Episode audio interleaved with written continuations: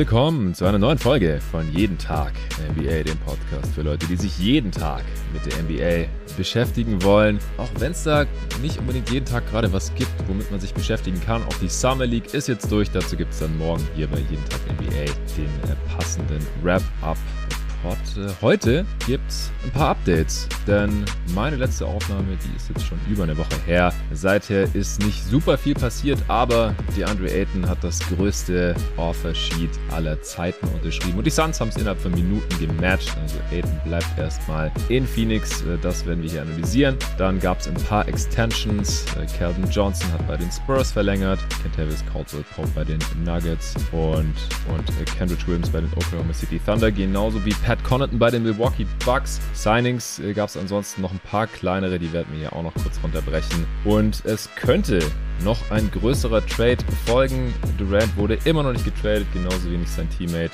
Kyrie Irving. Wer weiß, ob das noch passiert. Aber bei Donovan Mitchell, ich glaube, da stehen die Chancen gar nicht so schlecht, dass der die Saison nicht bei den Utah Jazz beginnen wird, nachdem er sein All-Star-Teammate Rudy Gobert schon früher in der Offseason zu den Minnesota Timberwolves geschickt wurde. Um all das und vielleicht noch ein bisschen mehr hier zu analysieren, zu besprechen, vielleicht auch zu diskutieren. Wir werden sehen, habe ich mal wieder dabei den Luca Cella. Hey Luca.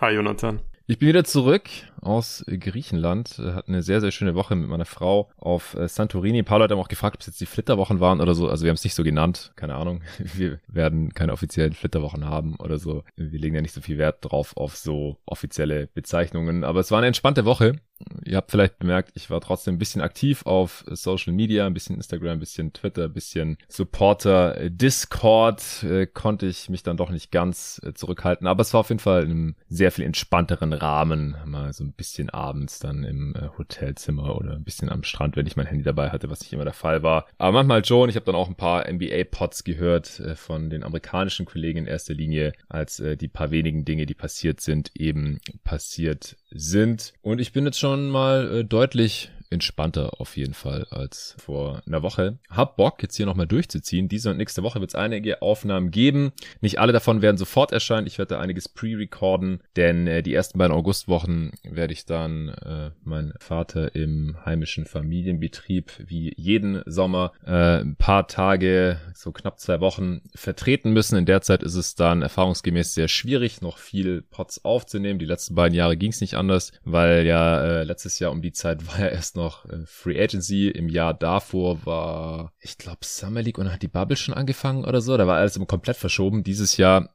ist es zum ersten Mal endlich wieder ein bisschen entspannter, dass Anfang August ja nichts passiert. Deswegen äh, mache ich das normalerweise auch immer sehr gerne für meinen Vater, damit der auch mal in Urlaub gehen kann. Ja, und äh, da werden dann trotzdem Pots äh, droppen und dann vor allem natürlich auch, wenn ich mal ein bisschen länger als nur eine Woche in Urlaub gehe. Das wird in der zweiten Augusthälfte und Anfang September passieren. Da droppen dann trotzdem ein, zwei Pots pro Woche für euch. Die müssen pre-recorded werden. Das habe ich auch die letzte Woche organisiert. Also es ist ein bisschen was passiert auch in der letzten Woche. Ich habe ein bisschen was getan, ein bisschen was gearbeitet, wenn man so will. Äh, auch wenn hier keine neuen Folgen erschienen sind. Und auch du, Luca, du musstest nicht dein Debüt als Host von Jeden Tag NBA geben, denn Kevin Durant wurde immer noch nicht getradet. Äh, du hast trotzdem so ein bisschen vor dich hin geschafft, oder? Was ging so bei dir letzte Woche? Ja, ich habe den, den, den Front Office Pod vorbereitet, der noch erscheinen wird. Da bin ich schon mehr gespannt drauf.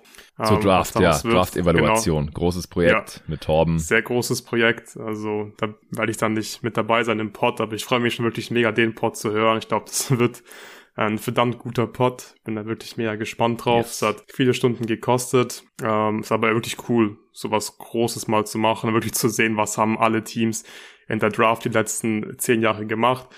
Und klar, dann steht gerade bei uns auch viel in der, in der jeden Tag NBA Fantasy Liga an. Hat auch mega Spaß gemacht. Aber ich freue mich jetzt, endlich mal wieder mit dir einen Pod aufnehmen zu dürfen und hoffe, dass du dich gut erholt hast im Urlaub. Hast du dir auf jeden Fall äh, verdient. Ja, danke, Mann. Äh, du dir deinen Urlaub dann auch. Im, im August geht's ja für dich nach Kroatien. Vorher mhm. sehen wir uns noch mal, denn ich äh, werde Ende der Woche erst kurz nach München Abstecher machen zu äh, Kicks und äh, zu meiner Tante. Ich habe auch Familie in München und Samstag geht's dann bei mir auf eine Hochzeit von meinem ehemaligen Mitbewohner, den ich hier im Pod auch immer wieder erwähne. Äh, Shoutout an Nick, mit dem habe ich früher jeden Tag ungefähr NBA 2K gezockt, früher im Verein Basketball gespielt und äh, der gibt seiner Freundin am Samstag dann das Ja-Wort. Da bin ich auch am Start mit meiner Frau zusammen. Sonntag habe ich dann selbst Geburtstag, den ich in der Heimat äh, ganz klein feiern werde. Und äh, dann bin ich erstmal so eine Woche zu Hause äh, in Stuttgart. Und wie gesagt, dann äh, darf ich meinen Vater da ein bisschen vertreten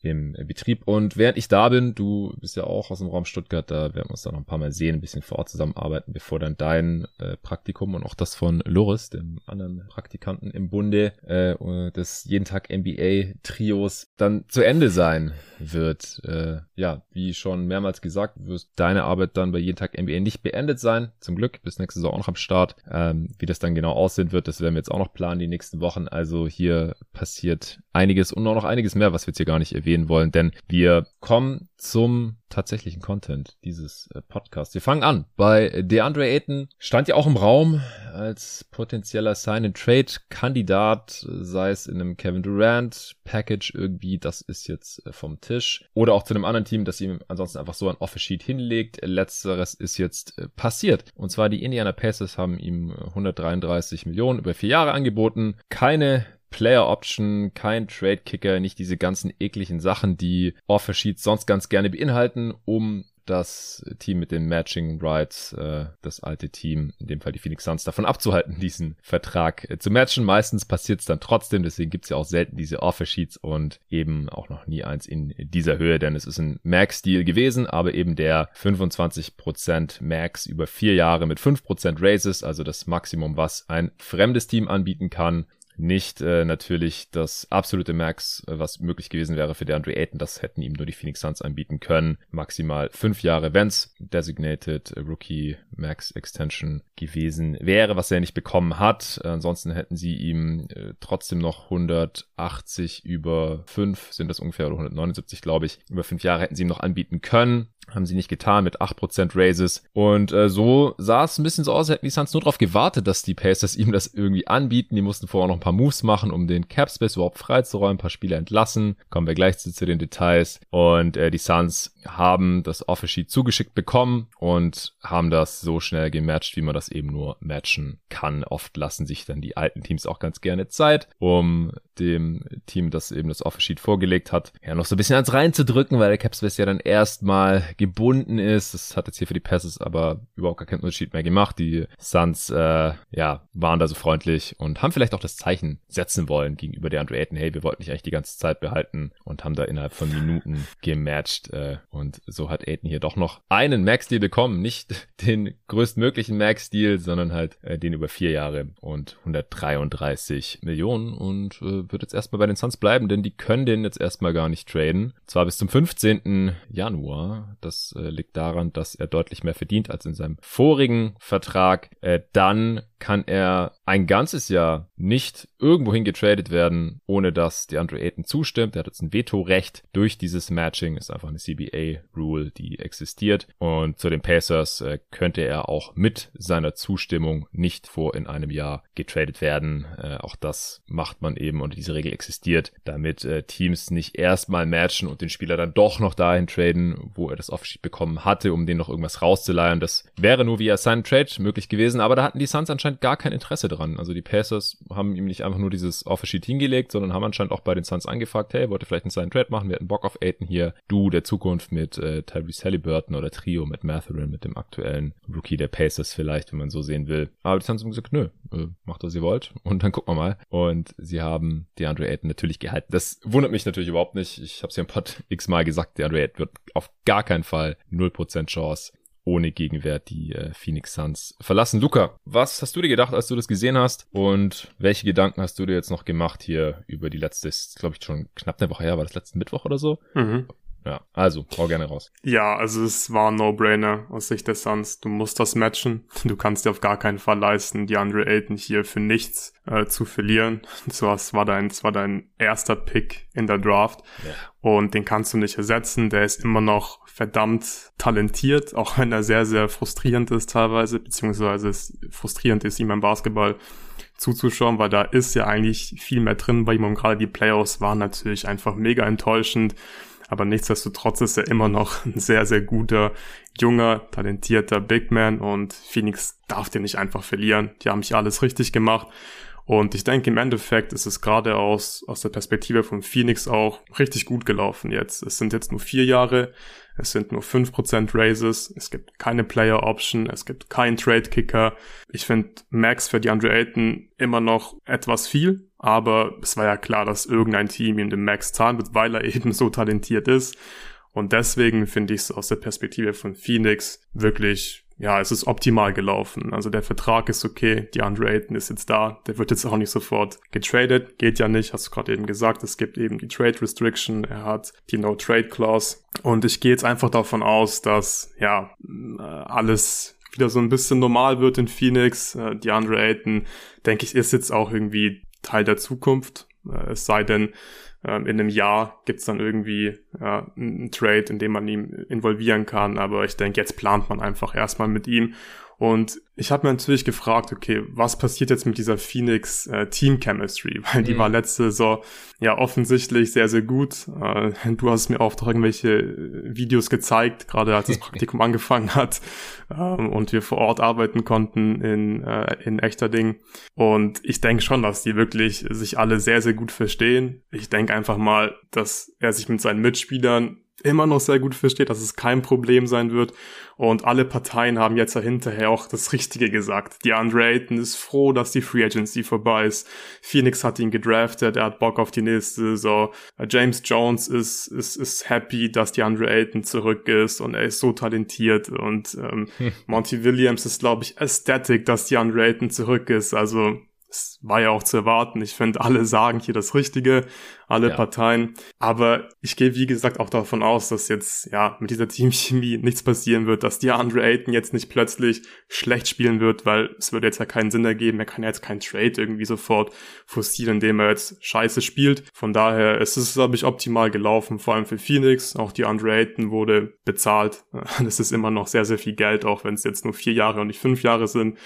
Und ich denke, Phoenix wird vor allem in der Regular Season wieder ein verdammt gutes Team sein, verdammt viele Spiele gewinnen. Also ich denke, beide Seiten können im Endeffekt zufrieden sein. Ja, ich denke auch, also dass der Andre Ayton die 180 Millionen bekommt oder halt den Designated Rookie Max wie Bam Adebayo zum Beispiel kann man ja nehmen als vielleicht den am vergleichbar vergleichbarsten Spieler noch, der so ein Deal bekommen hat als vorzeitige Extension. Aber Ayton ist einfach nicht ganz auf dem Level von Bam, weder offensiv so skilled, auch als Playmaker ähm, und defensiv ist äh, Bam zumindest halt der versatilere Playoff-Defender. Also ich habe letztes Jahr schon gesagt, als es um die Extension ging, ich würde es ihm auch nicht unbedingt geben. Ich verstehe total, dass die Suns ihm das nicht geben wollen. Und das halt auch James Jones sagt, seine Philosophie ist, äh, Bigs verdienen sowas normalerweise halt nicht, außer sie heißen Jokic und Embiid, hat er jetzt so nicht gesagt, darf er ja auch nicht über andere Spieler.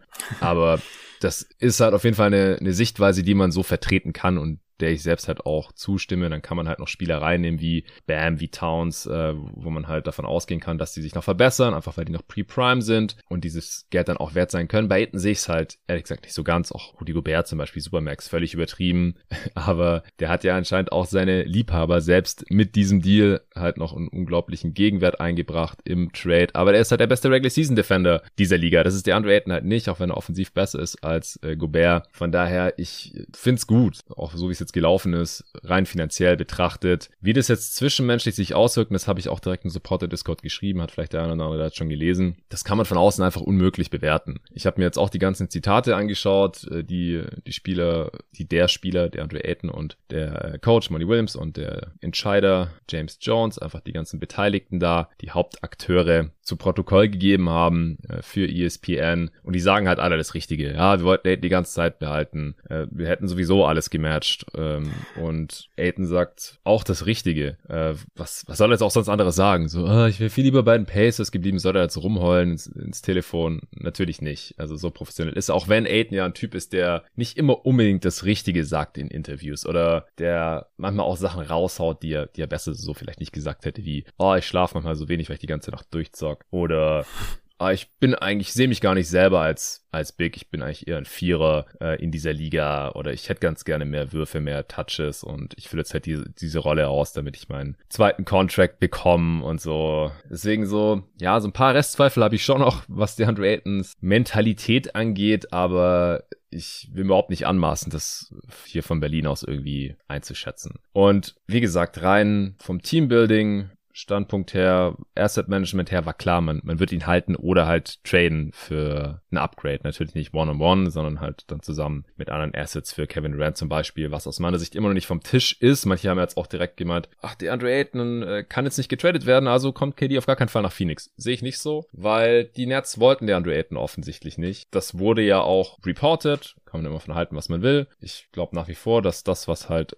an irgendwelchen Newsbreaker geleakt wird, halt meistens den Zweck verfolgt, irgendwie den Gegenwert zu beeinflussen. Und wenn die Nets sagen, wir haben kein Interesse an DeAndre Ayton, kann es halt auch sein, DeAndre Ayton reicht uns nicht, packt mal noch mehr drauf. Stand jetzt ähm, sagen eigentlich alle Quellen, was Phoenix geboten hat, reicht den Nets nicht, die warten lieber noch und können sich auch vorstellen, mit Durant und auch Kyrie einfach in die nächste Saison zu gehen. Ja, kann sein, glaube ich erst, wenn ich es gesehen habe, ehrlich gesagt, ich bin da weiterhin skeptisch. Also erstens, dass es passiert und zweitens, wenn es passiert, dass das irgendwo hinführt. Äh, ist jetzt nicht das Thema hier unbedingt, aber ich, ich sehe halt nicht unbedingt, warum die Nets jetzt auf einmal so viel besser zusammenpassen sollten und warum dieses Team auf einmal so viel besser sein sollte als letzte Saison. Äh, ich bin sehr, ich wäre sehr gespannt drauf auf Kyrie, KD und Ben Simmons zusammen. Aber alle Beteiligten oder alle, die was dazu gesagt haben, die sagen halt, dieses Team, das, das war einfach die Hölle, da ging gar nichts mehr zum Ende der letzten Saison und ich, jetzt hat KD noch einen Trade gefordert. Kyrie wollte offensichtlich weg. Äh, ben Simmons hat seit über einem Jahr nicht mehr gespielt und der Supporting Cast ist mehr oder weniger derselbe, außer dass man halt äh, Bruce Brown durch TJ Warren ersetzt hat, wo kein Mensch weiß, was der noch bringt und halt so ein paar alte Wets wie Drummond und Griffin und Aldridge äh, zumindest bisher nicht äh, re-signed haben. Drummond ist ja mittlerweile auch bei den Bulls. Ähm, deswegen, ich, ich wäre sehr verwundert nach wie vor, wenn Kevin Durant die nächste Saison komplett bei den Nets äh, zocken wird. Und äh, wenn die Nets ohnehin kein Interesse an Aiden hat, was ich auch nachvollziehen kann, warum sollte man sich den jetzt direkt reinholen mit diesem Max-Deal, wenn man jetzt erstmal retoolen will oder zumindest vielleicht auch in der kommenden Saison vielleicht sogar gar nicht so gut sein möchte, weil das ist halt der einzige Pick-Swap, solange die Rockets auch noch schlecht sind, wenn man selber schlecht ist, wo man dann selber noch einen, einen hohen Pick haben könnte und da hilft Aiden halt auch nicht unbedingt. Auf der anderen Seite ist er nicht unbedingt ein künftiger äh, Franchise Cornerstone. Der, der ergibt halt irgendwie nur Sinn, wenn man schon einen Booker und noch einen Chris Paul im Team irgendwie hat und hätten die Nets ja dann auch nicht mehr. Äh, deswegen, wenn die Nets Aiden eh nicht wollten und jetzt können die Suns ihn nicht mehr zu den Nets traden, dann verändert das aus meiner Sicht halt genau gar nichts. Ja, dann können die Suns immer noch äh, Bridges und einen Haufen Picks bieten. Angeblich haben sie bisher noch nicht einen Haufen Picks geboten, sondern halt ähm, wahrscheinlich Bridges, Cam Johnson und irgendwelche Salary Filler. Salary Filler haben sie genug. Shamet, Sharic, Crowder, Craig. Also da braucht man Aiden auch nicht, der ja auch die Base hier Compensation hatte, was es auch nicht so einfach gemacht hätte. Von daher, was die äh, KD-Personalie angeht, verändert sich da aus meiner Sicht eigentlich gar nichts durch das DeAndre Ayton Resigning. Aber selbst wenn man KD jetzt nicht bekommt, äh, dann hat man im Prinzip das selbe Team wie in der letzten Saison. Aktuell sogar noch ein bisschen tiefer, wie ich finde. Ja, McGee ist weg. Äh, Biombo hat man gehalten, der letzte Saison nur die halbe Saison da war als Backup für Aiden. Sharic ist aber dann hoffentlich wieder fit, kann den Smallball Backup Center geben. Man hat ähm, mit Landell aus meiner Sicht ein Upgrade zu Kaminski reingeholt. Man hat mit Okogi noch einen bissigen Guard Wing Defender reingeholt der in der Rotation Faktor Alfred Payton ersetzt, der absolut gar nichts mehr gebracht hat. Ich würde es auch wundern, wenn er nochmal einen NBA-Deal bekommt, ehrlich gesagt. Und ansonsten hat man einfach genau dasselbe Team, das letztes auch schon 64 Siege geholt hat. Also könnte wirklich äh, schlechter laufen für, für Phoenix. Und ich hoffe einfach drauf, dass DeAndre Ayton jetzt wirklich so professionell ist, wie er sich in dem Interview gegeben hat drüber hinwegsehen kann, äh, dass er nicht sofort von den Suns äh, oder von den Suns halt nicht seinen Max-Deal bekommen hat und anscheinend jetzt auch kein Angebot mehr bekommen hat. Wie siehst du die Sache, dass die Suns ihm diesen Deal anscheinend auch gar nicht angeboten haben sollen? Ja, es macht halt aus Suns Perspektive jetzt rein, wenn man diesen Vertrag jetzt nur betrachtet, halt einfach Sinn, weil ich möchte die Andre Ayton auch kein Max-Deal zahlen, wenn ich es nicht machen muss. Er ist für mich kein ja. klarer Max-Spieler und die Taktik war in der Hinsicht die richtige. Hey, wenn dir ein Team den Max-Deal gibt, dann matchen wir es, aber du musst ihn dir erstmal von einem anderen Team holen. So von uns bekommst du ihn nicht einfach. Ist halt die Frage, was es mit DeAndre Ayton macht. Das hast du gerade auch schon gesagt, können wir nicht beurteilen von hier aus. Aber jetzt, ja, Also rein, rein vom, äh, ja, wenn man hier sein Cap-Sheet managen will, finde ich, ist es die richtige Taktik gewesen, weil ja, es gab halt jetzt ein Team, was ihm den Max-Contract geben wollte. Man hat gematcht, das war die richtige Entscheidung. Aber hätte ja sogar noch besser laufen können für Phoenix und keine Ahnung, die Pacers, die bieten zum Beispiel gar nicht den Max an oder gar kein Team bietet ihm einen Offersheet an und dann muss mhm. die Andre Ayton wahrscheinlich ja ein bisschen weniger als Max-Contract nehmen. Ich glaube, er hätte niemals einfach nur das Qualifying-Offer ja. genommen. Dann hätte er vielleicht was weiß ich, 25 Millionen pro Jahr von Phoenix genommen. Aber ja. im Endeffekt ist es, ist es auf jeden Fall gut gelaufen für Phoenix. Aber es hätte einfach deutlich schlimmer laufen können. Das ist ja klar. Ja, also eigentlich war es ja schon das Schlimmste, was passieren konnte, dass einfach ein anderes Team ein Offersheet hinlegt über diesen Max. Klar, keine Team, äh, keine Player Option und kein Trade Kicker. Das ist nice. Hatten die Pacers wahrscheinlich auch keinen Bock drauf. Also wenn ja. er den Vertrag unterschreibt, dass er das dann halt in dem Vertrag drin hat, da leiden sie ja dann im Zweifel auch drunter. Er ist dann schwerer zu traden, kann ja früher wieder weg sein und so. Äh, das ist ja die andere Seite der Medaille. Und ich kann mir einfach sehr gut vorstellen, dass die Suns letzte, letzten Herbst, als es um die vorzeitige Extension ging, gesagt haben, so hey, wir geben dir nicht die 180 Millionen, äh, sondern wir geben dir, es wurde ja reportet, dass sie ihm einen drei oder vier Jahres Deal angeboten haben. Mhm. Wahrscheinlich, dass sie halt 2026 spätestens wieder Capspace haben, weil da hätten sie halt nur noch äh, Devin Booker unter Vertrag jetzt nach seiner vorzeitigen Extension und sonst niemand mehr. Also Bridges läuft ja dann auch aus 2025, 26 und hey, falls Landry Shamits letzten beiden Vertragsjahre garantiert werden, dann äh, läuft der dann auch aus. Aber ansonsten hätten sie da sowieso niemanden mehr. Chris Paul läuft alle spätestens 2025 aus, aber die letzten beiden Vertragsjahre sind ja auch schon nicht mehr komplett garantiert. Das heißt 2026, wenn dann auch jetzt Aiton ausläuft mit dem aktuellen Deal, äh, da könnten die Suns dann halt um Booker nochmal retoolen sollte das nötig sein. In vier Jahren ist er dann ja, wahrscheinlich so mitten in seiner Prime mit Ende 20. Und sollte man bis dahin noch keinen Titel äh, geholt haben, könnte man da dann einfach nochmal versuchen, einen neuen Contender irgendwie aufzubauen über die Free Agency, was weiß ich.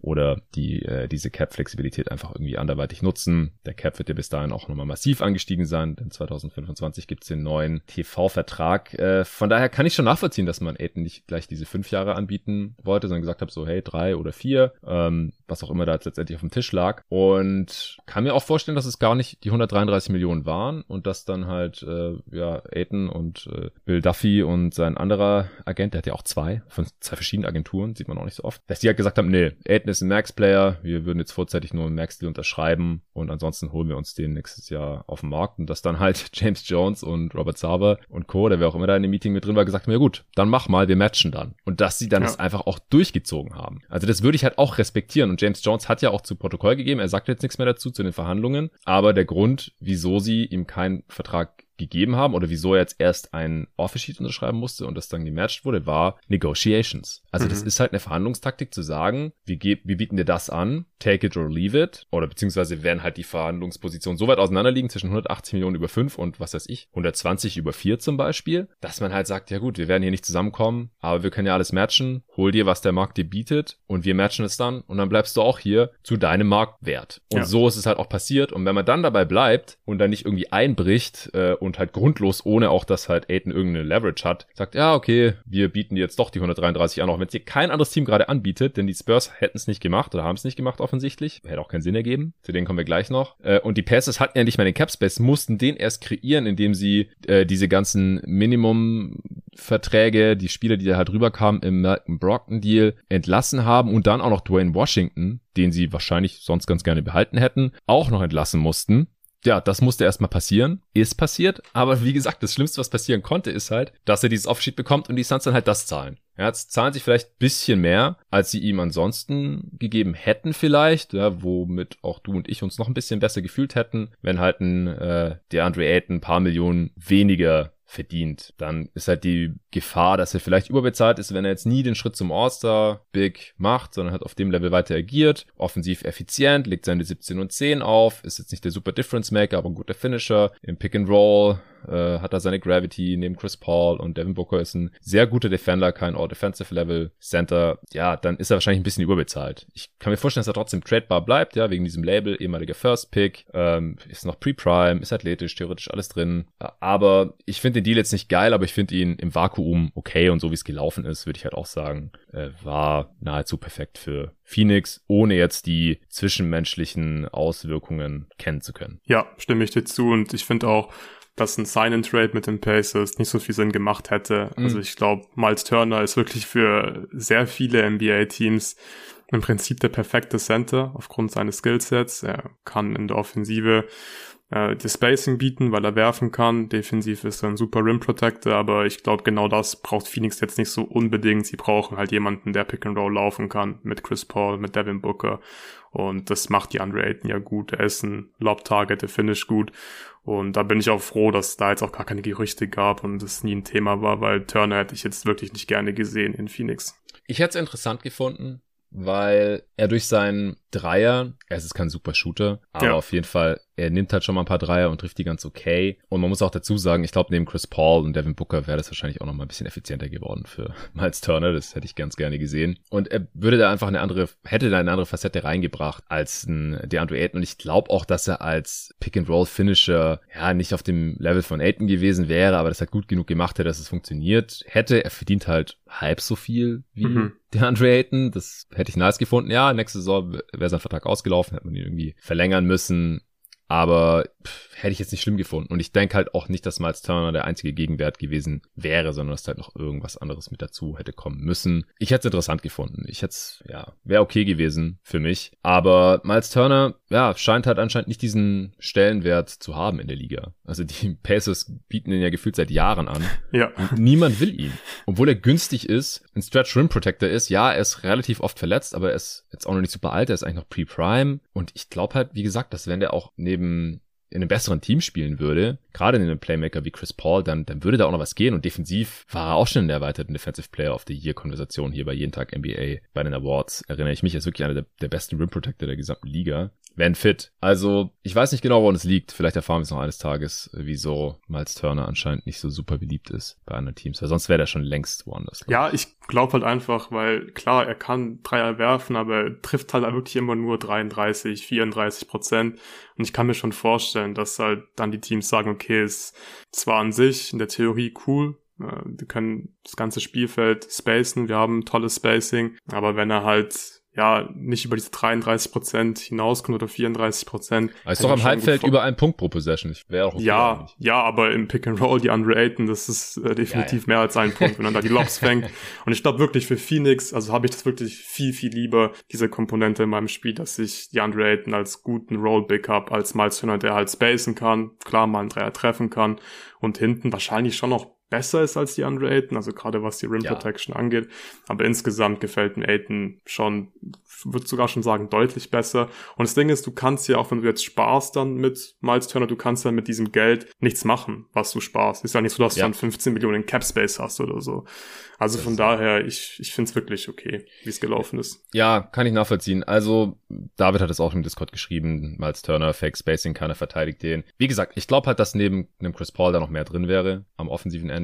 Und was das Gehalt angeht, ich kann mir halt vorstellen, dass die Suns noch vor der Deadline irgendeinen Salary Dumping Move machen, mhm. weil die jetzt gerade schon relativ tief in der Tax drin sind. Ich glaube, die Luxury Tax Bill wären jetzt gerade so 30 Millionen. Und das ist schon heavy für einen Robert Sava. Ich glaube, der zahlt schon Luxury Tax, aber halt nicht unbedingt 30 Millionen für ein Team, das im Prinzip dasselbe ist wie die wie in der letzten Saison, wo sie noch kein Luxury Tax Team waren, äh, plus Josh Okogi. Also das, das muss ich erst noch sehen, glaube ich, das äh, Saber. Falls überhaupt das Team noch hat, äh, wenn dann die Luxury Tax ja, hoffentlich fällig nicht. wird. Ja, ich hoffe es nach wie vor nicht. Man hört da irgendwie gar nichts mehr. Leider. Äh, Investigation dauert anscheinend noch an der NBA, sonst hätte man da schon irgendwas gehört. Ja, mal sehen. Vielleicht wartet er auch noch, dass die Suns für KD traden, weil dann kann er sich vielleicht noch ein bisschen teurer verkaufen. Keine Ahnung. Also das hätte er halt den Vorteil gehabt, ja.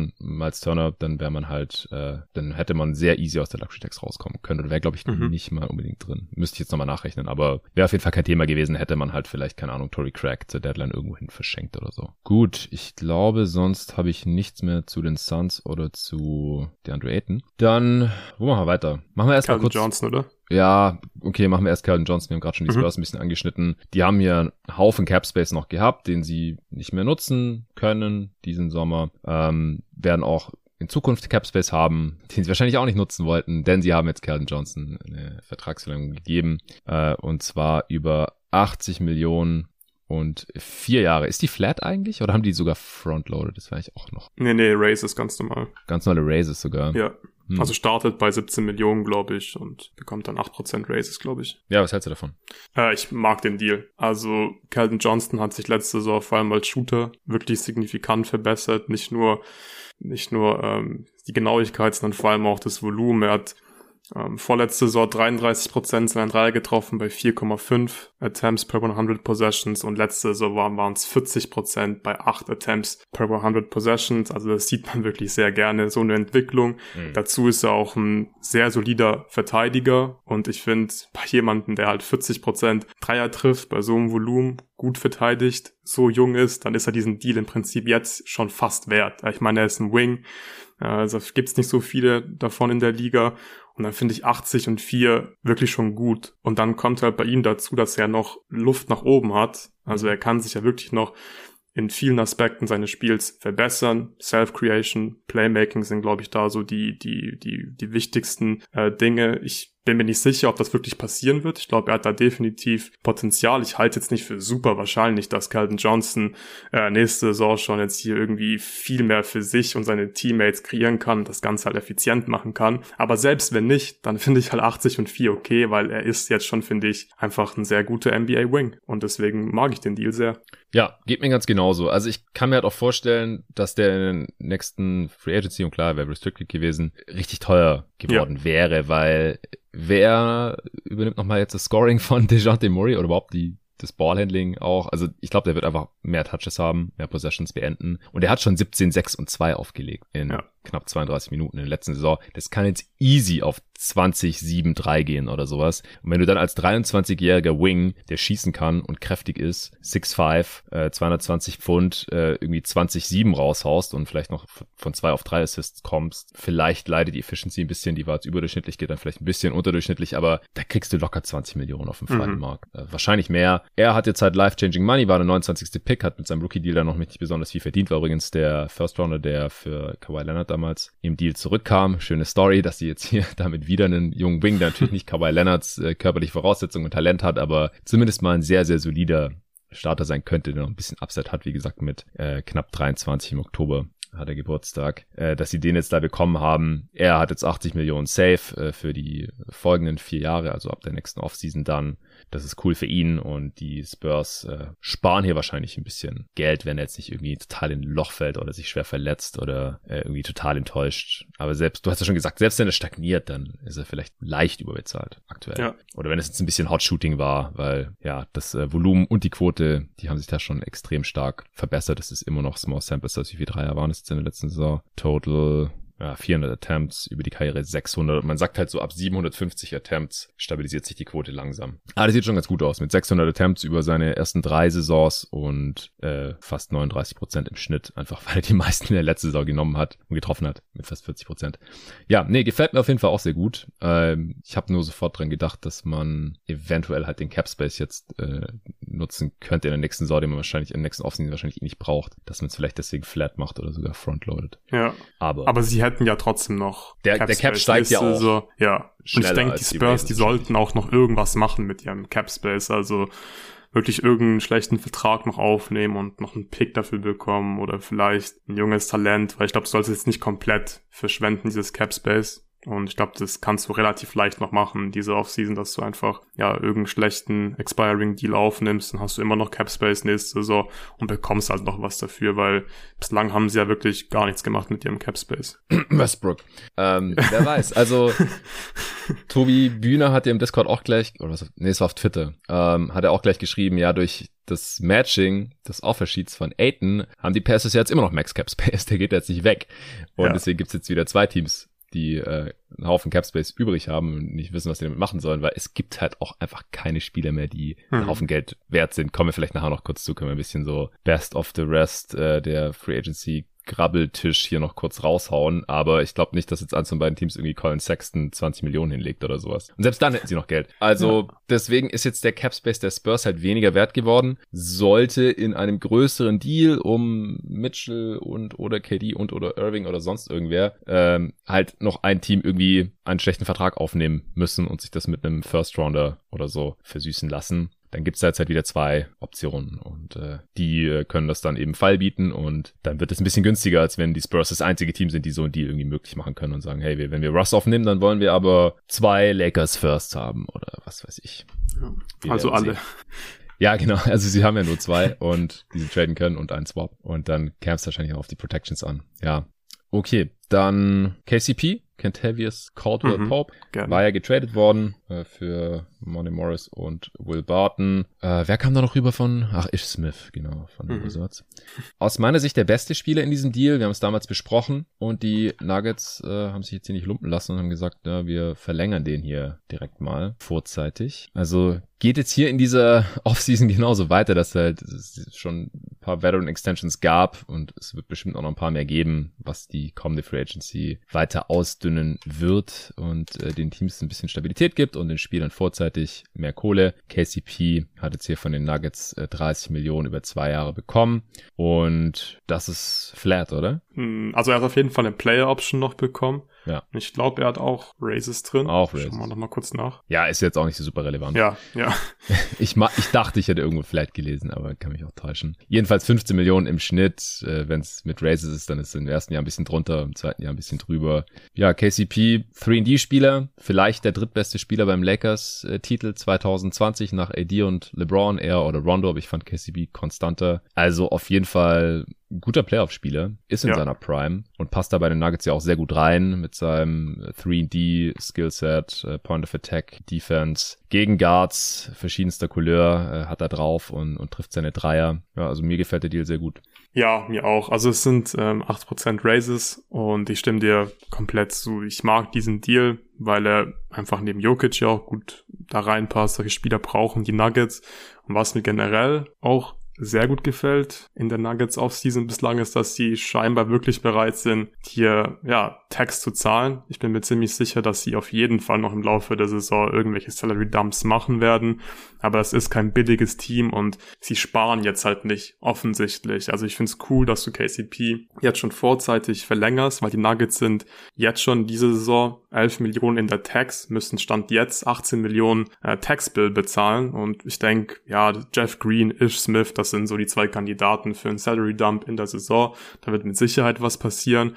Aber sie zeigen einfach hier diese Bereitschaft, hey, wir zahlen halt hier wirklich für ein Team, das eine Chance hat, ja, tief in die Playoffs zumindest zu kommen. Ob sie einen Titel gewinnen können mit Jokic, äh, wird man noch sehen, aber das ist einfach ein verdammt gutes Team und es wäre wirklich extrem schade, wenn die Nuggets hier sparen würden und Jokic und Murray und auch Michael Potter Jr., wenn der hoffentlich wieder fit ist, dann halt nicht die passenden Spieler zur Seite stellen, weil sie halt kein Geld ausgeben wollen für dieses Team, weil ich finde gerade Jokic hat es einfach verdient, so dass man, dass man hier investiert und dass er eine Chance hat, irgendwann einen Titel zu gewinnen. Und ich finde, die Nuggets haben einfach gute Moves gemacht und ich bin mir auch ziemlich sicher, dass KCP in zwei Saisons ja immer noch gut verteidigen wird und den Dreier treffen wird. Von daher mag ich diesen Deal. Ich finde, das ist das richtige Zeichen, was die Nuggets hier setzen und ja, Top Move. Ja. Und der hat ja auch nicht nur neben LeBron äh, ungefähr 40 Prozent seiner Dreier getroffen, sondern auch letzte Saison in Washington. Und äh, neben Jokic wird es, also da waren es 39 Prozent. Ich kann mir gut vorstellen, dass neben Jokic wieder über 40 wird, wie vorletzte Saison bei den Lakers, da waren es 41 Prozent seiner Dreier und äh, KCP hat auch immer relativ hohes Volumen, ja so acht Dreier von den Possessions über die Karriere und ich ich finde halt auch, dass die Nuggets einfach sehr passende Spieler dafür den Wing ja. reingeholt haben über die letzten anderthalb Jahre. Sie mhm. haben mit mhm. Gordon einen großen Wing Defender reingeholt, ja Point of Attack ist ein bisschen überfordert jetzt gegen die Steph Currys dieser Welt oder so, aber das kann dann halt ein KCP machen oder ein Bruce Brown, den man diese Saison reingeholt hat für die Taxpayer mit Level. Also da hat man jetzt wirklich drei gute verschiedene versatile viele Defensivoptionen gegen verschiedenste Spielertypen, die man auch alle dreimal nebeneinander spielen lassen kann. Einfach Jokic, dann die drei und Murray zum Beispiel, wenn es nötig ist ähm, in der Crunch-Time oder so, oder wenn die Gegner halt drei gute Perimeter-Spieler haben. Ähm, oder man findet da sicherlich gute Rotationen dann halt noch mit MPJ, wenn er fit ist und hat jetzt auch einfach eine gewisse Tiefe. Aber ich kann mir auch vorstellen, dass man dann halt Green, Ish Smith und vielleicht sogar noch irgendwen, um komplett aus der Tags rauszukommen, äh, dumpt in, in irgendeinem Move. Ja. Weil wenn alle fit sind, dann braucht man die auch nicht unbedingt die zwei. Oder wenn Bones Highland einen Schritt nach vorne macht, brauchst du Ish Smith vielleicht nicht unbedingt. Wir haben uns ja schon so ein bisschen gewundert, dass sein Vertrag überhaupt garantiert wurde. Wobei das, glaube ich, für den Trade vielleicht Mussten sie es, glaube ich, machen für ja. den Trade, ja. ja. Äh, weil ich sehe jetzt nicht unbedingt, wie er in der Rotation 400 Millionen sein, wert sein soll. Nee. Und Uncle Jeff wird halt auch immer älter und wenn alle fit sind, wie gesagt, dann sieht er wahrscheinlich auch nicht mehr allzu viel Spielzeit. Ja. Ja, nee, aber 15 Millionen ist, ist KCP auf jeden Fall wert. Ja, es ist vor allem auch insgesamt, finde ich es einfach eine geile Offseason. Du tauscht im Prinzip Morris und Barton aus für KCP und Bruce Brown und wie du gesagt hast, die passen da ja wirklich perfekt rein. Das sind äh, ideale Spieler neben, neben Nikola Jokic. Dann hast du letzte Saison gut gedraftet mit Bones Highland, deswegen kannst du Morris auch traden. Also Nuggets machen einfach einen guten Job, finde ich. Ja, und wenn du keine gute Perimeter-Defense hast, dann bist du einfach in den Playoffs guckt mit Jokic in ja. der Mitte. Ja, also bist du wahrscheinlich ja sowieso. Also du bist, du wirst eh geguckt in den Playoffs, bin ich mir ziemlich sicher, aber dann wirst du halt nicht so sehr geguckt, wenn du halt Leute auf dem Flügel geguckt. hast. Ja, ja genau. genau. Also ja. ich bin ja auch jemand, der erst noch sehen muss, dass man mit Jokic die Championship holt und vier verschiedene Gegner schlägt auf äh, dem höchsten Niveau und 16 Spiele gewinnt. Ich kann es mir nicht ganz vorstellen, äh, denn dazu reicht mir die Help, die von Aaron Gordon an der Backline nicht ganz aus. Und Perimeter Defense hat halt nicht diesen riesigen Einfluss wie die äh, Inside Defense und die wird halt Jokic spielen, weil er nichts anderes spielen kann defensiv. Aber man lebt vielleicht ein bisschen länger, wenn halt da draußen nicht ja. ständig Will Barton und Monte Morris äh, ihre Gegenspieler vorbeilassen und Jokic dann da irgendwie auf verlorenem Posten steht. Deswegen gefallen mir die Moves sehr gut. In der Regular Season werden die rasieren. Also hatte ich ja letzte Saison äh, schon erwartet gehabt. Dann kam halt Murray gar nicht mehr zurück und MPJ ist ausgefallen, was man vorher nicht wissen konnte. Jokic ist trotzdem MVP geworden, hat also eine Rumpftruppe durch die Gegend getragen. Aber jetzt für die kommende Saison erwarte ich da wirklich einiges. Äh, wir werden aber in einem separaten Pod sowohl über die Teams, wo wir die ranken, in, im ersten Power-Ranking noch in diesem Monat sprechen. Das haben wir schon geplant. Äh, und auch die besten Off-Seasons besprechen. Und da wird Denver sicherlich oben mit dabei sein. Sprechen wir über Pat Connaughton und die Bucks. Mhm. 28,2 Millionen über drei Jahre, also im Schnitt knapp 10 Millionen vorzeitige Extension, ja, die hatten ihm ja schon mal mehr versprochen gehabt, war aber illegal. War das letzte Offseason? Vor einem Jahr? Oder war es schon äh, zwei Jahre her? Ah, ich bin mir auch nicht mehr ganz sicher. Ja, auf jeden Fall äh, mussten sie ihm dann weniger geben, oder? Weniger, ja. Und deswegen kann ja, ich, ich glaube, das vorstellen. war vor zwei Jahren, war das nicht da mit Bogdanovic auch? Genau, das war dieselbe also Offseason die Off da. Ja, ja, das war der Gipfel der Inkompetenz äh, des Bucks Front ja. Offices. äh, wo sie dann zum Glück noch für Holiday traden konnten und dann hat Janis ja auch die vorzeitige Extension unterschrieben, obwohl äh, die das da alles ein bisschen verkackt hatten mit äh, Bogdanovic und dann ja noch Tampering äh, Vorwürfe bekommen haben und so weiter. Ja, Connaughton hat jetzt vielleicht deswegen vorzeitig schon mal ein bisschen mehr Kohle bekommen. Ja. Wie gefällt dir der Deal? Ja, ich glaube, er hat vor allem jetzt vorzeitig schon mal ein bisschen mehr Kohle bekommen, weil es ein Wink-Wink-Deal ist, ziemlich sicher, weil er hat ja die Player Option in diesem Jahr gezogen und die war so knapp über 5 Millionen und ich finde, man kann schon sagen, dass Pat Connaughton mehr als 5 Millionen wert ist. Vor allem für die Bucks sollte er auch mehr als 5 Millionen wert sein. So, ich denke, das ist ein Spieler, der einfach gerade in der Regular Season sehr brauchbar ist und den willst du als Contender nicht verlieren. Und ja, ich finde, das ist ja einfach ganz klar. Mich hat's extrem gewundert, so, okay, krass, ähm, Connor zieht hier die Player Option, aber wir kennen es jetzt ja, schon stimmt. von den Bugs von Bobby Portis zum Beispiel. Auch da war es letzte Saison, da hat er weniger Geld genommen und dann war es auch relativ klar, dass er dann halt einfach nächste Offseason dann von den Bucks bezahlt wird. Es wurde er jetzt ja auch, mhm. haben wahrscheinlich sogar ein bisschen zu viel gezahlt, aber diese 28-3 für Connaughton gefallen mir wirklich sehr, sehr gut. In den Playoffs ist er limitiert, so ich finde, er reißt sich schon den Arsch auf in der Defense, aber ja, da ist er einfach dann in den späteren Playoff-Runden wahrscheinlich einfach nicht gut genug, um jetzt mhm. irgendwie der, was weiß ich, sechs, beste Spieler äh, zu sein, aber er ist halt einfach ein Shooter. Und ich habe schon mal gesagt, ich habe auch gerade letzter so einfach viel zu viele Spiele von Pat Connaughton gesehen, wo er wirklich heiß gelaufen ist. äh, habe mit immer die richtigen Bugspiele ausgesucht und deswegen mag ich diesen Deal. Hat 40% seiner Dreier getroffen, über 10 Attempts per 100 Possession. Also er ist wirklich ein Shooter-Shooter und trifft auch 45 Prozent aus den Ecken. Also ja, es ist einfach ein guter Deal, finde ich, für jemanden, der so gut äh, wirft, der in der Defense, wie gesagt, äh, Gas gibt und, und äh, versucht zu verteidigen. Und er ist auch ein Spieler, für mich, dem vertraust du halt. Er weiß ja, was er machen soll, er weiß, was seine Rolle ist und dafür sind 28 Millionen über drei Jahre definitiv okay. Ja, denke ich auch. Also ein bisschen weniger als die Mid-Level. Ich denke, der wird tradebar bleiben. Und er trifft halt auch in den Playoffs seine Dreier weiterhin. Also sehr konstant. Ja. Äh, die letzten beiden Jahre 39 Prozent seiner Dreier getroffen. War da wichtig, auch beim Titel-Run. Und ja, die Gegner müssen halt immer wieder von ihm weghelfen, weil sonst Janis dankt. Und dann kommt der Kickout und das Ding swischt mit 40 Prozent rein. Das ist äh, diese Kohle definitiv wert. Ja.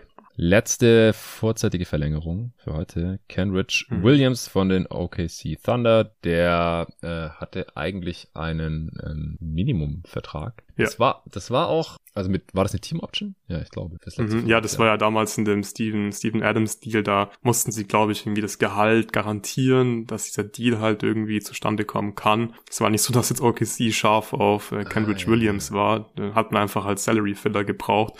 Ja, und jetzt äh, ist er zu Kenny Hustle geworden in OKC. Und, ich fand äh, den auch bei den bezahlt. Pelicans schon gut. Ja, ja, also er hatte da ja auch schon gut verteidigt und da hat man ja auch schon gesehen, okay, so rein theoretisch, er kann ganz gut verteidigen. Klar, der Wurf ist ein bisschen wackelig, aber bringt halt mit seiner Defense und diesem wackeligen Wurf immer noch ein Skillset mit, mit dem man auf jeden Fall in der NBA spielen kann. Und in OKC, finde ich, hat er sich wirklich weiterentwickelt und ja, freut mich vor allem für ihn. Also vom Salary Filler, äh, den man eigentlich gar nicht haben wollte, zu 27,4 ist auf jeden Fall top für ihn. Ja, ja auf jeden Fall.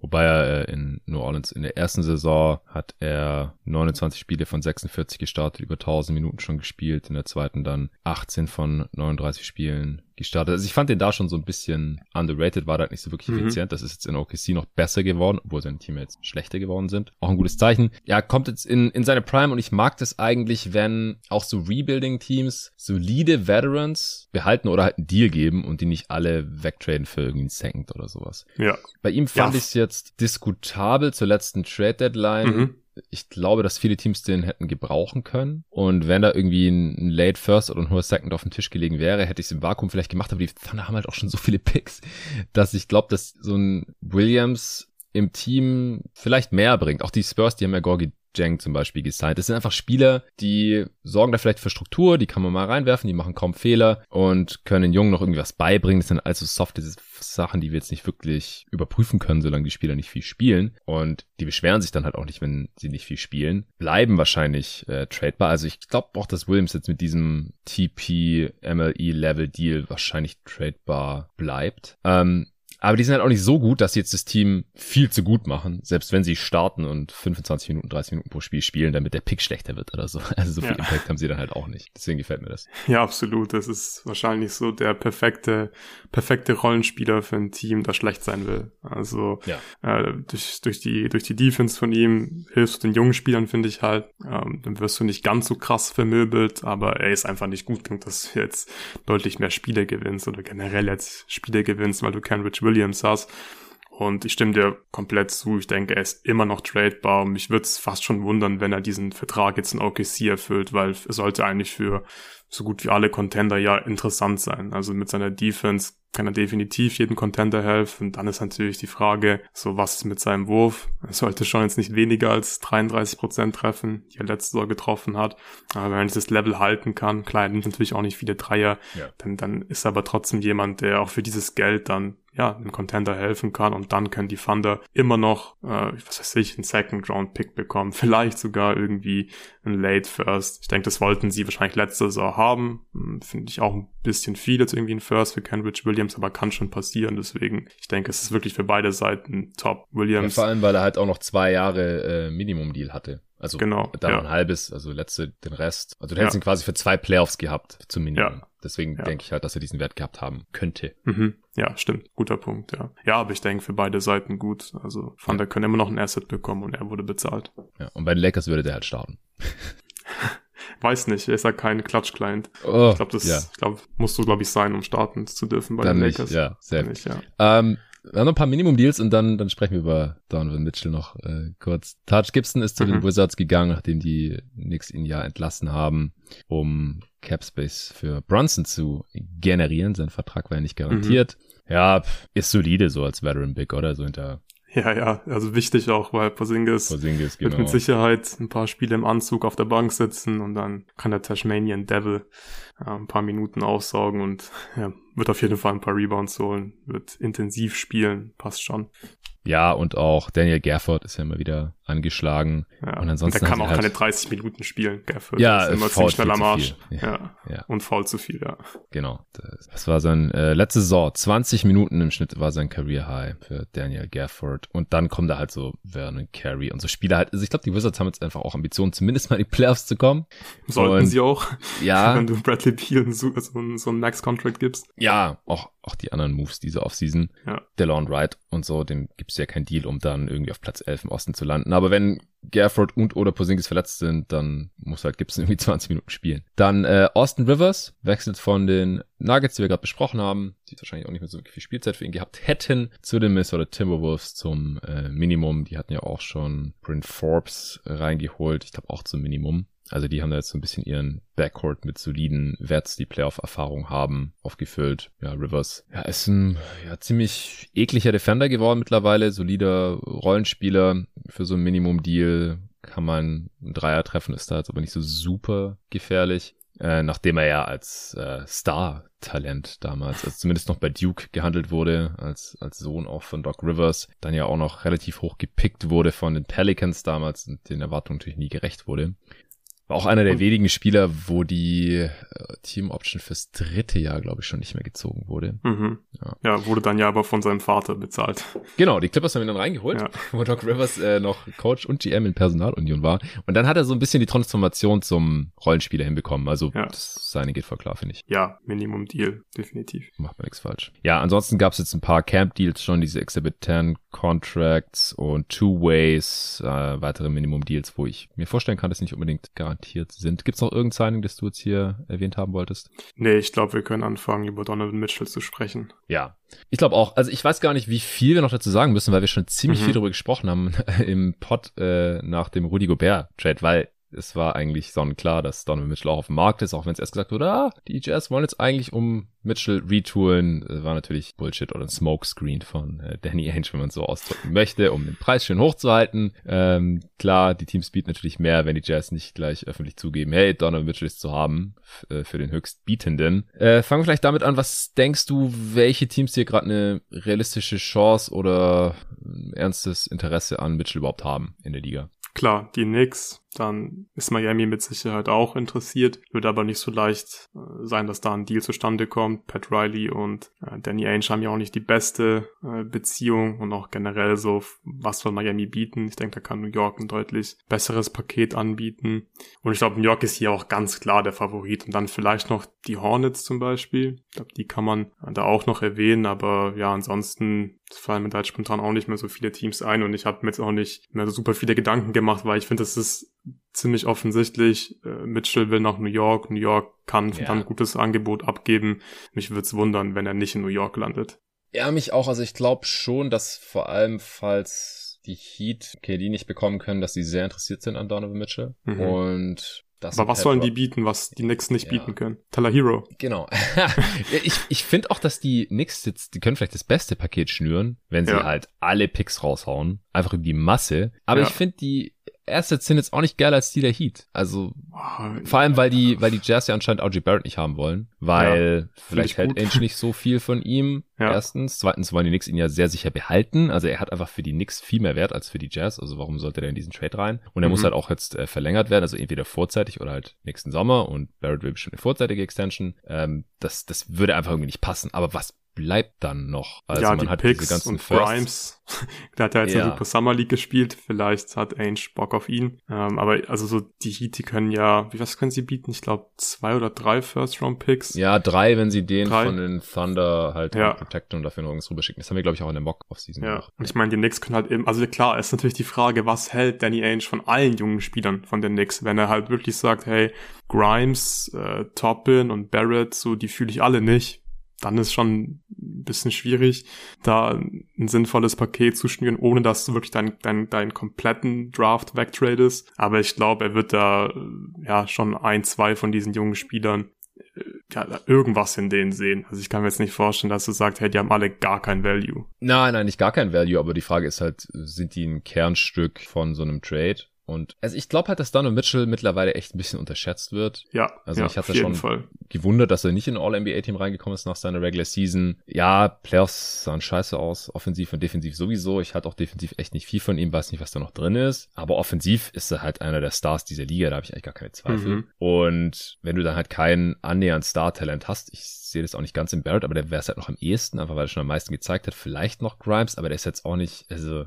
ja, sah gut aus in der Summer League, aber war kein hoher Pick und ich weiß jetzt auch nicht, ob man so weit gehen würde, ihn als, als Star-Talent schon zu bezeichnen. Äh, Toppin hat seine Draft-Position jetzt auch nicht unbedingt gerechtfertigt bisher, sollte wahrscheinlich auch keinen wundern. Ich mag McBride, aber es war ein Second-Round-Pick, also das ist alles nicht so geil, dass man sagt, ja, okay, dafür nehmen wir zwei Firsts weniger oder sowas. Und dann die ganzen Firsts, also die von den anderen Teams, das wären halt sehr sicher keine Lottery-Picks, einfach wegen der Protections und dann sind es halt so mittlere bis späte Firsts, ziemlich wahrscheinlich, bei den Mavs, bei den Nuggets. Ähm, auch der Bucks-Pick wird nicht gut werden 2025, solange Janis da ist und davon gehen wir jetzt einfach mal aus. Äh, und ansonsten ist der auch äh, zwar nur schwach geschützt, aber er ist halt geschützt. Also die sind alle nicht geil, diese Picks, die werden sich rausreißen. Bleiben die eigenen Picks und die der nächsten Jahre, wenn die da jetzt halt diesen relativ jungen Kern noch haben, um Mitchell, um Barrett, um Brunson, Mitchell Robinson ist jetzt länger da äh, und Randall wird noch vier Jahre da sein. Ähm, das werden wahrscheinlich keine super geilen Picks werden, außer vielleicht die allerletzten dann. Also die in sieben Jahren, die man derzeit traden darf, 2028, 29 so. Das wären halt so die Upside Plays, aber das ist halt 2027, 28, 29 ist halt noch ewig weit hin. Ich weiß jetzt halt auch nicht so unbedingt, ob Ainge sagt, ja geil, finde ich viel besser als das, was Miami anbieten kann. Die können halt drei Firsts anbieten und äh, vielleicht findet der Hero ja besser als die Talente der nix. Ich bin auch nicht der größte Hero-Fan. Ich glaube nicht, dass jetzt der nächste Star ist. Aber der hat auf jeden Fall halt schon mehr gezeigt als alle Spieler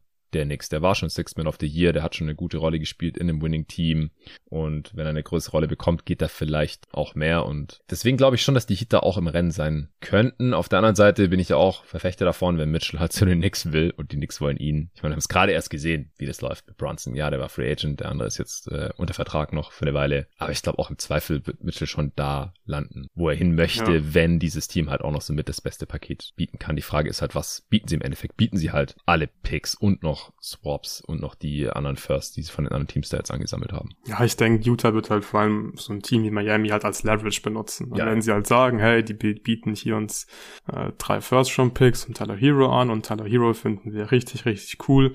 Wir haben uns nochmal gerade bisschen Bubble-Tape von Hero angeschaut und glauben, der wird jetzt hier ein Star.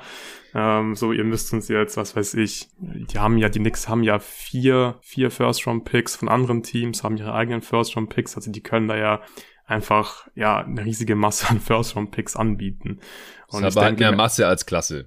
Genau, ja, aber so ich weiß auch nicht, wie gut werden dann die Picks von den Heat zum Beispiel sein, wenn die alle ja, die halt viel, also ich hätte viel lieber einen Heat Pick 2025, ja 25 vielleicht noch Ich weiß früh, nicht, aber ich weiß nicht, weil New York verkackt es wahrscheinlich eher, ähm, vielleicht auch kurzfristig ähm, als Miami, glaube ich, wenn sie halt Mitchell und Adebayo haben. So und Gut, Pat Riley wird wahrscheinlich jetzt nicht die nächsten zehn Jahre der GM der Miami Heat sein, aber Miami ist einfach eine Franchise, die solide geführt ist und ich glaube, die werden wahrscheinlich irgendwie in zehn Jahren, wenn ich drauf setzen müsste, welches Team besser dasteht, dann würde ich auf Miami setzen und nicht auf New York so. Und aber klar, das, du hast schon recht. Also die Heat, wenn Utah einfach mehr Bock auf die Picks von Miami hat und halt gegen Miami wettet, in 2028 zum Beispiel, dann kann schon sein, dass er in Miami landet. Aber ich glaube, New York kann hier schon guten, ein, ein gutes Paket schnüren.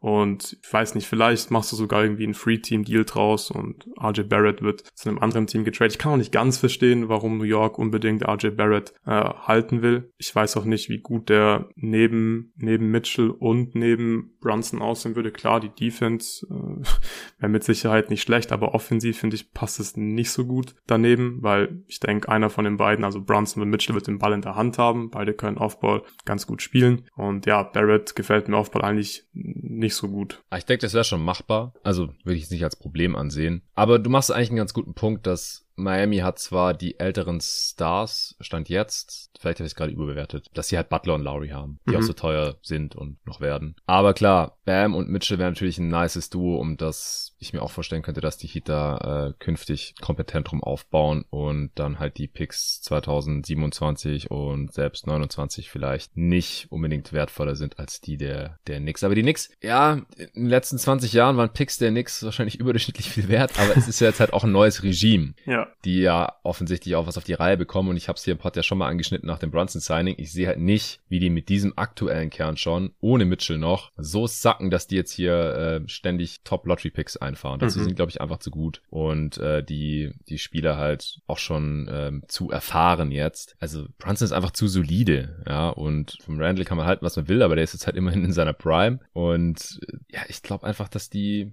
dann mit Mitchell auf Jahre hin, wie gesagt, bis auf die letzten Picks dann vielleicht, weil man weiß halt nie, was in sieben Jahren ist. Guckt euch mal Roster von vor sieben Jahren an, wenn er, wenn ihr da noch viele Spieler findet, die ja jetzt noch da sind, ähm, dann ist es die absolute Ausnahme bei den meisten Franchises. Also da passiert einfach so viel, dass man einfach das schlecht abschätzen kann. Und Donald Mitchell ist halt in sieben Jahren auch schon Pros Prime bei einem kleinen Guard, der auch von mhm. seiner Athletik lebt. So, da würde ich dann auch nicht drauf wetten, dass die, dass die Picks dann nicht gut sind.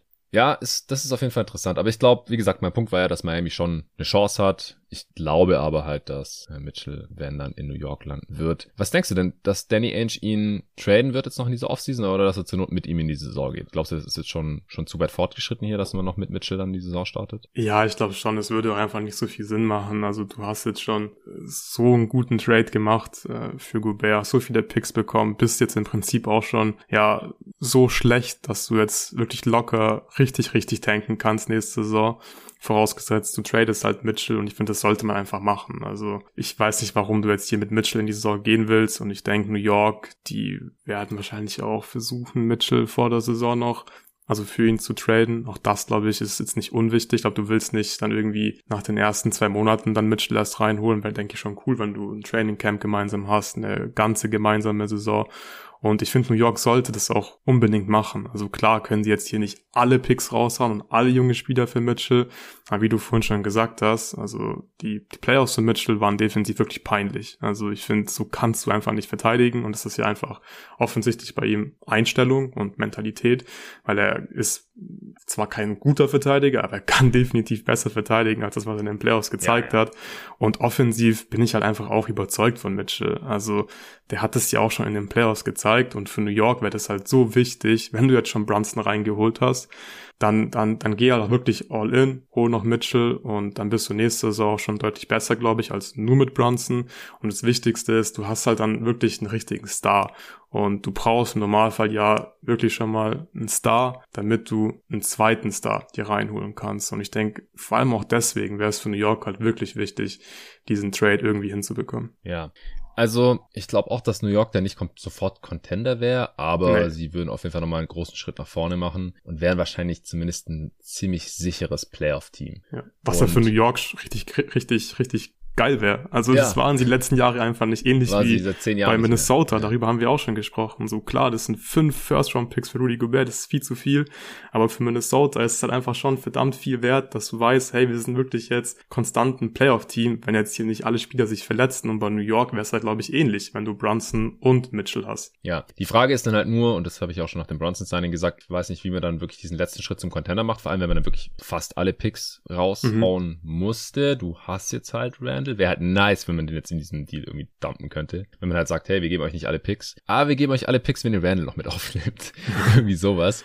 Weil ansonsten steht dieses Team halt erstmal so mit diesen Gehältern. Ja. Ähm, du, du wirst erstmal keinen Cap Space mehr haben, du hast keine Picks mehr, äh, hast halt noch irgendwelche Exceptions oder sowas, was halt in der Regel dann nicht reicht. Aber es wäre auf jeden Fall schon mal ein Riesenschritt nochmal für New York, zum konstanten mhm. Playoff-Team zu werden. Das sehe ich jetzt halt mit dem aktuellen Team und vor allem auch mit dem vorigen Team nicht. Mit einem Donovan Mitchell dann halt schon eher und du musst dir halt selbst überhaupt mal die Chance geben, dass du dann halt durch irgendwelche wilden Events. Und das halte ich halt in New York dann auch nochmal für wahrscheinlicher als jetzt in Minnesota oder so. Dass dann halt der nächste Star irgendwann sagt, ja, ich äh, werde sowieso in einem halben Jahr Free Agent und ich bin dann weg. Ähm, aber ihr könntet mich jetzt auch einfach zu den, den Knicks traden. Vielleicht haben sie dann in zwei Jahren, haben sie dann schon wieder einen Pick, den sie traden können oder was weiß ich. Also da, da schafft man sich dann halt einfach Möglichkeiten in so einem Markt, den man jetzt, die man jetzt aktuell so noch nicht hätte. Wie, wie wir das dann bewerten, falls es dazu kommt, das ähm, werden wir sehen, wie das Paket dann im Endeffekt aussieht. Aber ich glaube halt auch, dass der Gobert-Trade jetzt hier den, den Markt so ein bisschen nach oben getrieben hat. Sehen wir ja auch mit KD, ne, dass der ja, getradet ja. wurde. Liegt einfach daran, dass äh, für Gobert diesen massiven Gegenwert gab und dass natürlich die Nets viel mehr haben wollen als Gegenwert, ja. als Rudi Gobert einbringt und auch Danny Ainge mehr haben will, als er für den schon 30-jährigen Gobert bekommen hat für den 25-jährigen Donovan Mitchell. Das ist ja auch irgendwie nachvollziehbar. Die Frage ist halt nur, findet man dann halt irgendwann einen Gegenwert, auf den sich beide Seiten einigen können? Ähm, ich ich glaube halt, dass Miami jetzt zum Beispiel auch eine bessere Chance hat, Mitchell zu bekommen, weil die Jazz nicht denselben Gegenwert suchen wie jetzt die Nets. Ja, die Nets wollen ja schon auch ähm, mhm. ja, gestandenere Spieler haben. Die wollen nicht nur Picks haben. Ich glaube, Danny Ainge nimmt mit Freuden äh, in erster Linie Picks und dann halt noch ein, ein Hero oder ein Quentin Grimes oder halt diese Talente der Knicks, die wir vorhin genannt haben. Das ist nicht so schlimm, aber die, die Nets werden halt KD wahrscheinlich eher nicht für so ein Paket abgeben, es sei denn, er macht halt wirklich Stress und hat dann gar keinen Bock. Und das darf man aus meiner Sicht immer noch nicht unterschätzen. Ja, vielleicht würde er kommen zum Training Camp, vielleicht würde er dann zocken, aber du willst halt, wenn du halt so ein Roster schon hast, dann willst du ja auch, dass KD zu 100% am Start ist und dass du dann halt auch wirklich ein Contender bist und diese, wenn du diese Luxury Tax schon zahlst und halt nicht KD eigentlich weg wollte und Kyrie eigentlich auch und was mit Simmons ist, was mit überhaupt nicht, sondern wenn man die halt schon mal am Start hat, dann sollen die ja auch all in sein. Mhm. Und das ist ja offensichtlich nicht der Fall und ja, worauf ich hinaus wollte, ist halt, dass man auf jeden Fall im Hinterkopf behalten sollte, dass die Jazz jetzt einen anderen Gegenwert suchen als Team, das zu Beginn des Rebuilds steht, als die Nets, die keine eigenen Picks haben, deswegen nichts davon haben, wenn sie sacken, außer vielleicht in der kommenden Saison jetzt mit diesem Swap mit den Rockets äh, und dass die deswegen halt auch schon gestandenere Spieler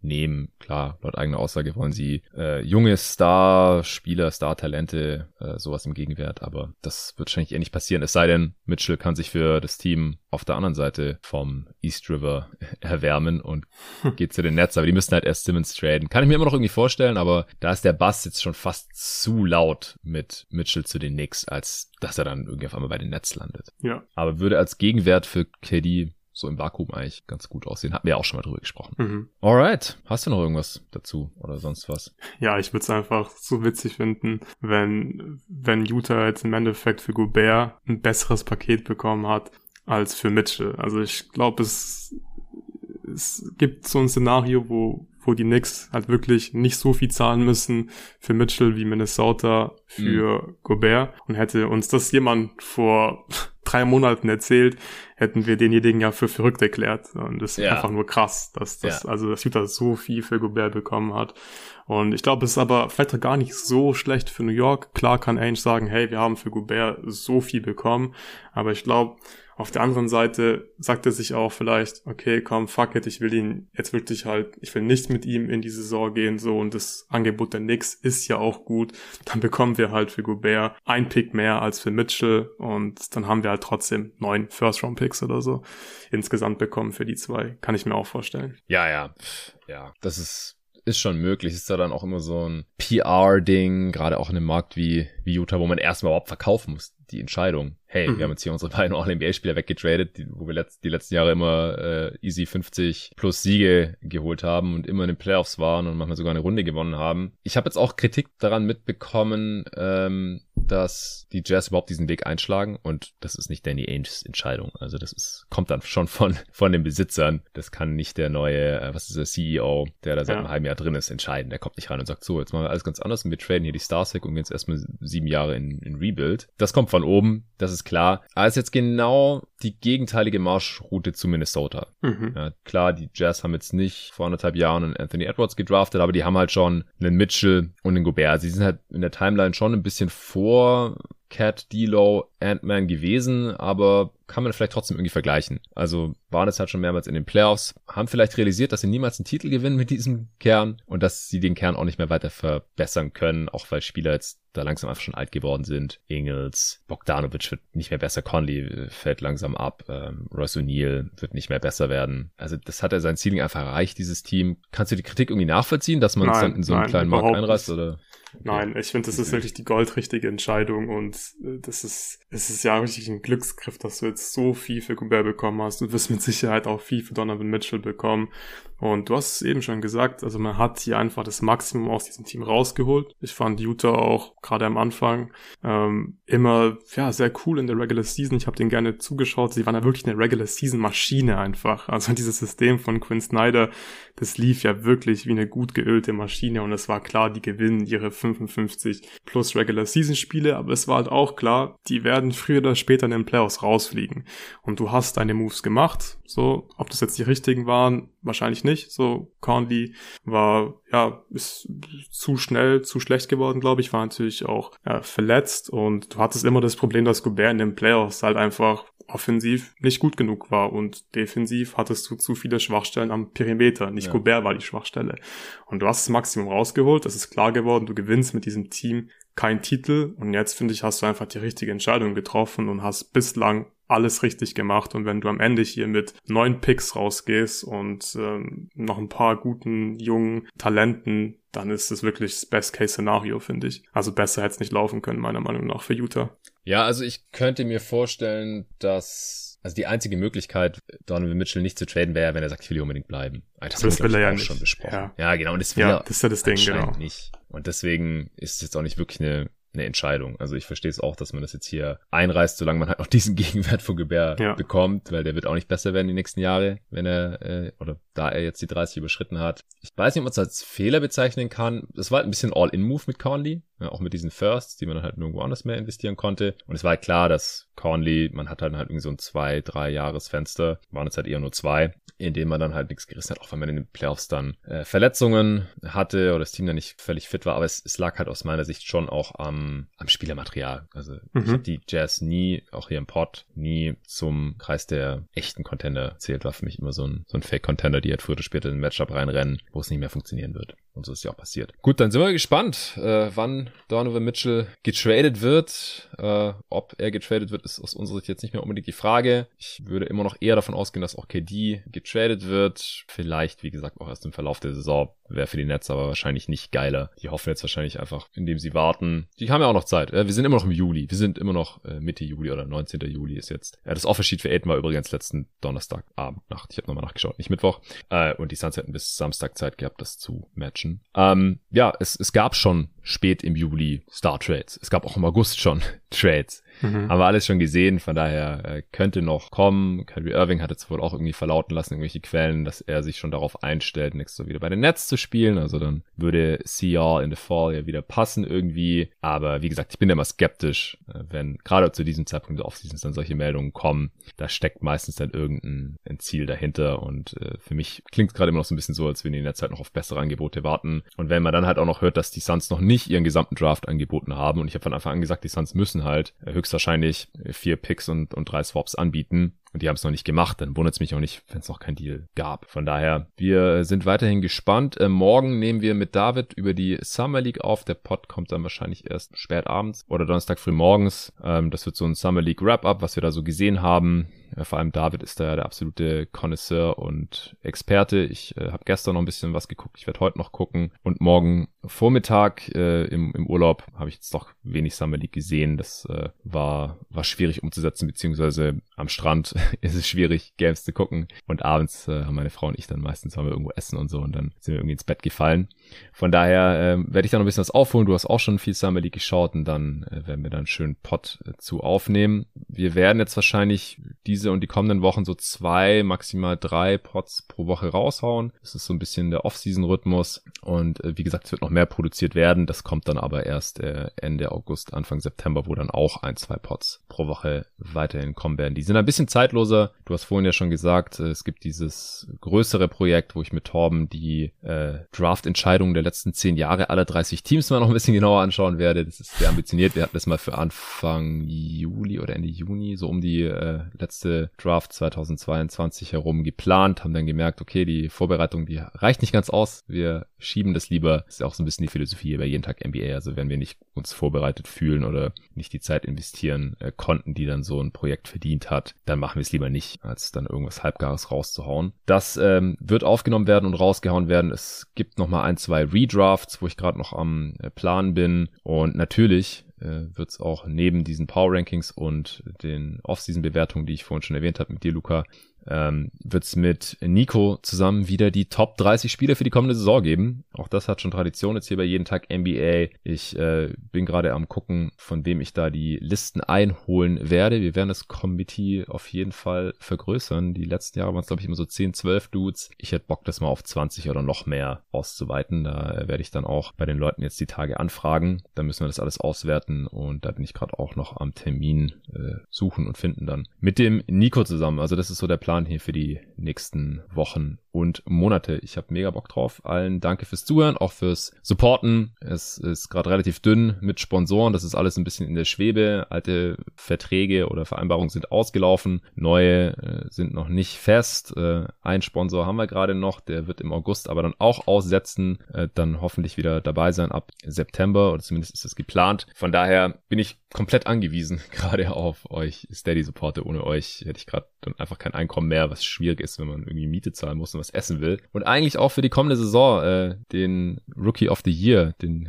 Praktikanten Luca übernehmen möchte, wenigstens nebenher für, beim Studium ein bisschen was bezahlen möchte. Von daher, vielen, vielen Dank, dass ihr am Start wart. Ähm, ich bin auch echt überwältigt von dem Feedback, was zum äh, Pod mit Dre, mit André Vogt, der letzte Woche erschienen ist, nicht vor zwei Wochen aufgenommen hatte, so reingekommen ist auf allen Kanälen. Vielen, vielen, vielen Dank. Ähm, war mal ein anderer Pod, wer noch nicht reingehört hat, da geht's äh, ja so um den Weg zum und den Hustle als NBA-Journalist in erster Linie aus Dre's Perspektive der so ja, zehn, gut zehn Jahre vor mir mit NBA Content angefangen hat und äh, ungefähr 20 Jahre vor mir äh, davon zu leben oder zu versuchen zu leben. Und ich habe dann auch mal noch ein bisschen mein Senf dazu abgegeben. Dann haben wir noch über sein neues Buch gesprochen, was ich gestern schon im Briefkasten hatte. War auch sehr nice. Komme aus dem Urlaub zurück und habe das neue Buch äh, von, von Dre, Love This Game, schon direkt im Briefkasten. Zwei Wochen, ja, mehr als zwei Wochen, bevor es dann erscheint. Wir haben über die äh, zweite Ausgabe vom God Next Magazine gequatscht, wo es um, um Liebe für Basketball geht. Und äh, ja, das hat den ganzen Pod so ein bisschen geprägt. Von daher, wenn ihr noch nicht gehört habt, gerne noch reinhören. Und ansonsten hören wir uns morgen wieder. Bis dahin.